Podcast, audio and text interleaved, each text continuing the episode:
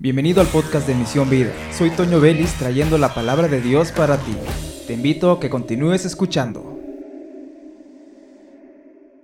Bienvenidos a este espacio Misión Vida, soy Toño Vélez y hoy vamos a hablar acerca del rey Saúl, un rey que sabemos que fue el primero en Israel, pero tuvo una carrera corta y muy difícil.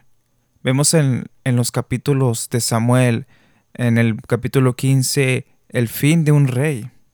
Un rey que vemos en apuros.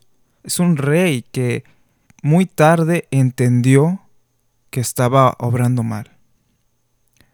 Viendo en el capítulo 15, ya en las últimas etapas del rey Saúl, como un rey acompañado delante de Dios, cuando va a derrotar a los amalecitas. Dice el versículo 1 del capítulo 15, vamos a estar leyendo parte del capítulo 15 y del capítulo 16, algunos textos. Cierto día, Samuel el profeta le dijo a Saúl, Fue el Señor quien me dijo que te ungiera como rey de su pueblo Israel. Ahora escucha este mensaje del Señor.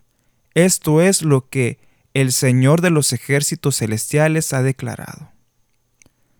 Ha decidido ajustar cuentas con la nación de Amalek por oponerse a Israel cuando salió de Egipto. Ve ahora y destruya por completo a toda la nación amalecita. Hombres, mujeres, niños, recién nacidos, ganado, ovejas, cabras, camellos y burros. Entonces Samuel se movilizó con su ejército a Telaim.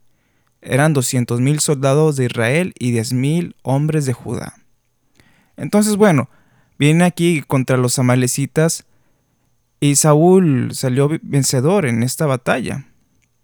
Pero vemos aquí que sí mató a los amalecitas, pero capturó al rey, a Agag, pero no lo mató. Destruyó a todos los demás, pero el rey lo retuvo. Saúl y sus hombres perdonaron la vida al, al rey. Esto viene en el, en el versículo 9 y se quedaron con lo mejor de las ovejas y las cabras, del ganado, de los becerros gordos y de los corderos. Dice el versículo. Entonces, aquí vemos que el rey estaba haciendo caso omiso a Dios. Dios le dio una instrucción clara de que él debía de destruir todo lo que estaba en esa tierra, ahí con los amalecitas. Todo completo. Debían de limpiar y esto era el castigo de Dios para ese pueblo. Pero Saúl no lo hizo así. Él tomó las cosas a su conveniencia, el pueblo perdonó eh, esa parte de lo mejor del ganado, las ovejas, cabras, y para pensar en llevárselo a Dios, eso fue lo con lo que se justifica ahora el rey. Entonces, el Señor nos habla y nos dice todo lo que tenemos que hacer, pero nos cuesta muchas veces obedecer totalmente al Señor, porque no hemos dejado que el Señor moldee completamente nuestras vidas para dejar que el orgullo, la arrogancia, tantas cosas que en nuestra vida hacen mal para que nosotros obedezcamos a Dios. Y culpamos al enemigo, culpamos a Satanás, culpamos las circunstancias que nos rodean y no hacemos lo que Dios nos ha pedido. Somos muy buenos para culpar a los demás, pero el Señor te lo ordena a ti. Yo te pido que hagas esto, dice Dios. Yo te pido que seas obediente, que ames a tus padres, que los honres, que seas una persona de bien, que ames a Jehová tu Dios con todo tu corazón y con toda tu mente, a tu prójimo como a ti mismo, que cumplas las palabras que se han dicho, que guardes la santidad, que luches contra el pecado que hay en tu vida. No es fácil, yo lo sé, pero tenemos que hacer un esfuerzo porque el Señor lo ha mandado.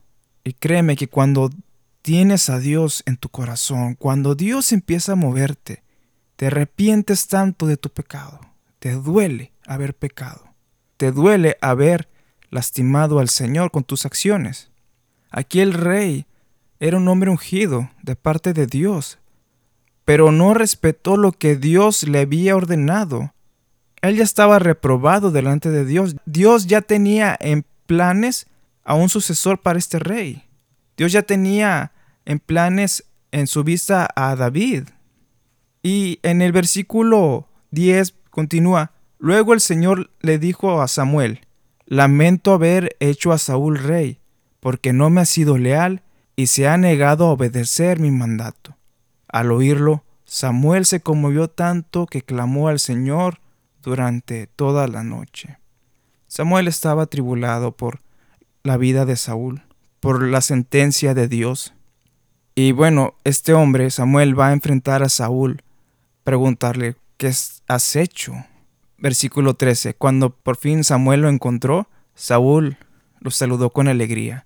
Que el Señor te bendiga, le dijo.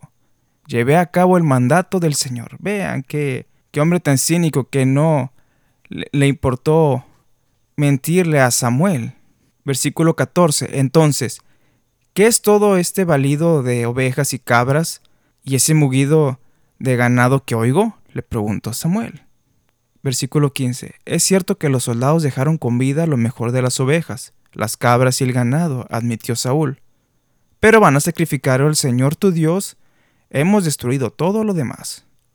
Justificándose, echando culpas, porque para echar culpas somos muy buenos, pero no debe de ser así, debemos de reconocer ante el Señor nuestra falta. Yo creo que hubiera sido muy diferente la situación si Él hubiera reconocido al momento que Él como líder falló. Él tenía la autoridad de decir, no se va a hacer así, vamos a destruir todo, como el Señor ha dicho.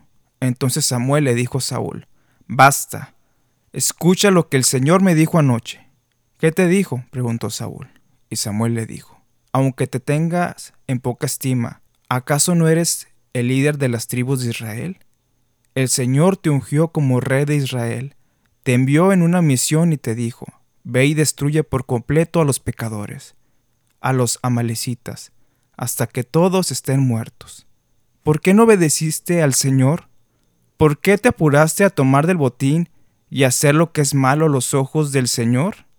Y Saúl, insistente, pero yo sí obedecí al Señor, insistió Saúl. Cumplí la misión que él me encargó. Traje al rey Agag. Dios no le dijo eso. Pero destruí a todos los demás. Entonces mis tropas llevaron lo mejor de las ovejas, de las cabras, del ganado y del botín, para sacrificarlos al Señor tu Dios en Gilgal. Pero Samuel respondió, ¿qué es lo que más agrada al Señor? ¿Tus ofrendas quemadas y sacrificios o que obedezcas a su voz? Pregunta aquí Samuel. Pongan atención en esto. Leo nuevamente, ¿qué es lo que más le agrada al Señor? ¿Tus ofrendas quemadas y sacrificios o que obedezcas a su voz? Escucha, la obediencia es mejor que el sacrificio y la sumisión es mejor que ofrecer la grasa de carneros. La rebelión es tan pecaminosa como la hechicería y la terquedad, tan mala como rendir culto a ídolos. Así que, por cuanto has rechazado el mandato del Señor, Él te ha rechazado como rey. Ya estaba de nuevo con la sentencia de parte de Dios. Rebeldía y terquedad son pecados graves no estamos hablando de tener un carácter fuerte o ser independiente. Las escrituras comparan esto con la brujería y, la idolatría, decía el versículo, que son cosas, pecados que en ese tiempo para el pueblo eran para merecer la muerte. Saúl era rebelde, Dios lo rechazó y lo destituyó de su trono. Menciona un comentarista, la rebeldía contra Dios es posiblemente el pecado más grave de todos, porque cuando alguien se revela, le cierra la puerta al perdón de Dios y a la restauración de la relación con Él. Debemos de ser humildes a lo que Dios nos ha llamado. Debemos de ser humildes y aceptar cuando hemos fallado a ese llamado de Dios. Pedir perdón, humillarnos a Dios y reconciliarnos con Él. No echar culpas, no justificarnos. Reconocer nuestra falta delante de Dios. Como hombres y mujeres valientes, que nos acercamos a Dios y pedimos perdón. Y continúa el versículo 24. Entonces Saúl le confesó a Samuel, es cierto, he pecado, he desobedecido tus instrucciones y el mandato del Señor. porque tuve miedo del pueblo y por eso hice lo que ellos me pidieron. Pero ahora, por favor, perdona mi pecado y regresa conmigo para que pueda adorar al Señor. Pero Samuel respondió, No volveré contigo, ya que tú rechazaste el mandato del Señor. Él te ha rechazado como rey de Israel. Cuando Samuel se dio vuelta para irse, Saúl trató de detenerlo y rasgó el borde de su túnica. Entonces Samuel le dijo, Hoy el Señor te ha arrancado el reino de Israel y se lo ha dado a otro, uno que es mejor que tú. Y aquel que es la gloria de Israel no mentirá ni cambiará de parecer porque no es humano para que cambie de parecer. Entonces Saúl volvió a implorar, sé que he pecado, pero al menos te ruego que me honres ante los ancianos de mi pueblo y ante Israel al volver conmigo para que adore al Señor tu Dios. Y regresaron. Saúl adoró al Señor. Y Saúl y Samuel ya no se volvieron a ver. Es terrible esto que ha pasado. Es terrible cómo el pecado de la desobediencia nos aleja tanto del Señor. Ahora el reino se lo había pasado Dios a otro. En los planes de Dios ya estaba David. En los planes de Dios ya estaba un nuevo rey. Saúl destituido. Y no esperemos a que llegue esto a nuestras vidas porque ya en los siguientes versículos la presencia de Dios se fue de Saúl. En el capítulo 16, Samuel conoce a David, el nuevo rey de Israel, y es ungido de parte de Dios. Y Dios habla a Samuel y le dice que vaya con Isaí, y le muestra a sus hijos. Ve a uno de ellos en apariencia muy apto para ser un rey, para la guerra, para enfrentar a los enemigos, y dijo, seguramente este es el ungido del Señor. Pero el Señor le dijo a Samuel, esto está en el versículo 6 en adelante del capítulo 16, no juzgues por su apariencia o por su estatura, porque yo lo he rechazado. El Señor no ve las cosas de la manera en que tú las ves. La gente juzga por las apariencias, pero el Señor mira el corazón.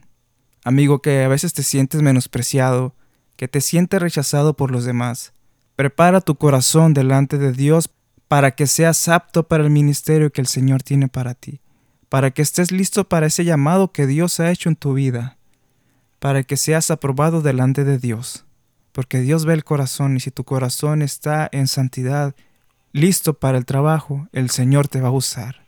No por lo que digan los demás, sino lo que el Señor tiene para ti. Y continuamos. Y comenzó el desfile de hijos de Isaí, y, y vemos ahora en el versículo 11.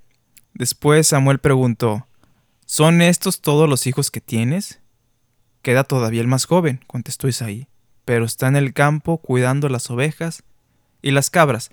Y bueno, fue llamado David ante Samuel para ser ungido rey, lo unge entre sus hermanos y la presencia del Espíritu de Dios vino con gran poder sobre David desde ese día y Samuel se regresa a su tierra. Ahora, vemos a Saúl rechazado por Dios ya en el versículo 14. Ahora bien, el espíritu del Señor se había apartado de Saúl y el Señor envió un espíritu atormentador. Y bueno, Saúl estaba siendo atormentado por un espíritu terrible que no lo dejaba tener paz. Y alguien preguntó al rey que si podían traer a una persona que tocara el arpa. Entonces Saúl aprobó esto, que se buscara alguien que tocara el arpa, y comentaron que uno de los hijos de Isaí de Belén tenía mucho talento, y fue traído David ante Saúl. Y dice aquí en el versículo 19, entonces Saúl mandó mensajeros a Isaí para decirle, envíame tu hijo David el pastor. Isaí hizo caso y envió a su hijo David a Saúl junto con un cabrito, un burro cargado de pan y un cuero lleno de vino. Así que David llegó a donde estaba Saúl y quedó a su servicio. Saúl llegó a apreciar mucho a David, y el joven se convirtió en su escudero. Más adelante vemos en la historia cómo Saúl quería deshacerse de David. Luego Saúl mandó un recado a Isaí con una petición. Por favor, permite que David quede a mi servicio porque me simpatiza mucho. Y cada vez que el espíritu tormentador de parte de Dios afligía a Saúl, David tocaba el arpa. Entonces Saúl se sentía mejor y el espíritu atormentador se iba. la presencia de Dios dejó a este hombre. Un hombre que lo tenía todo para tener éxito delante de Dios.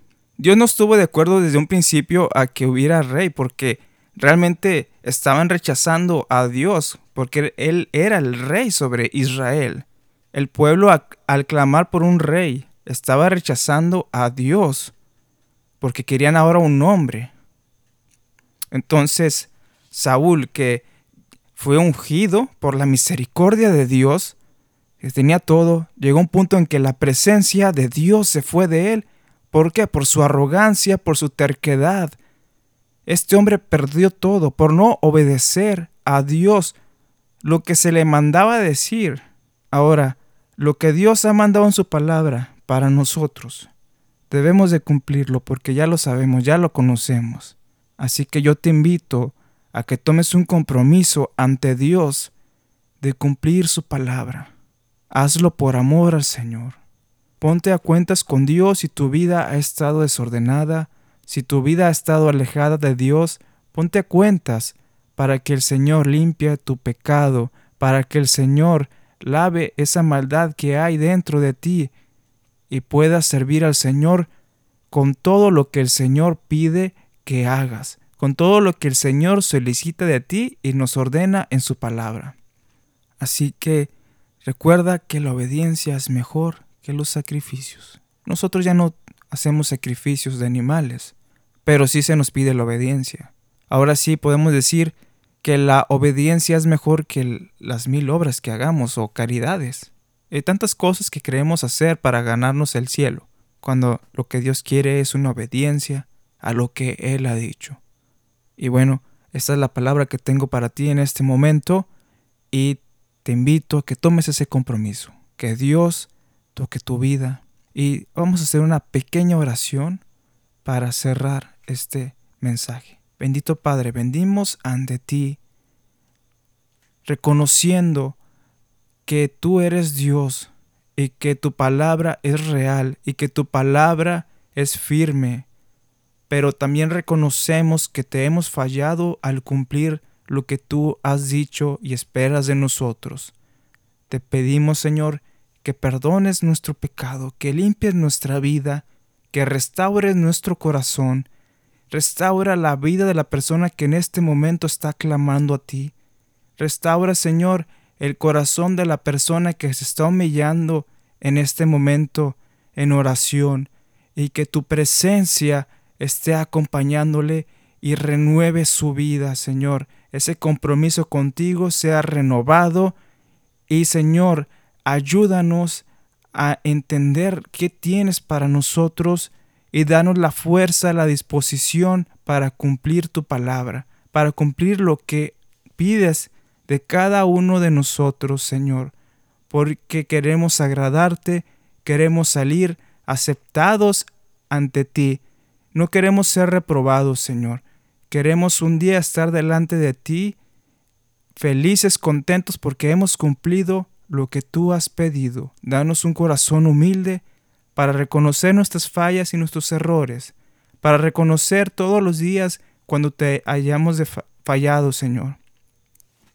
Cuando cometamos algún error, danos ese corazón humilde para reconocerlo, Señor, para pedirte perdón y renovarnos todos los días, Señor, porque el pecado está presente, pero tú nos vas a ayudar a salir adelante, Señor, en victoria, porque tú nos amas, Señor, y nosotros también queremos, Señor, amarte cada día para que el cumplir tu palabra, el cumplir tus mandamientos sea un gozo para nosotros. Gracias por tanto, Señor, y que esta palabra sabemos que no volverá vacía, sino que dará su fruto y las personas que me están escuchando, que tendieron este mensaje y la oración, sus vidas ya no serán las mismas, Señor. Gracias por todo, Señor, te amamos. Amén. Bueno, soy Toño Vélez y te invito a que te suscribas a este podcast y compartas este mensaje de la palabra de Dios. Muchas bendiciones.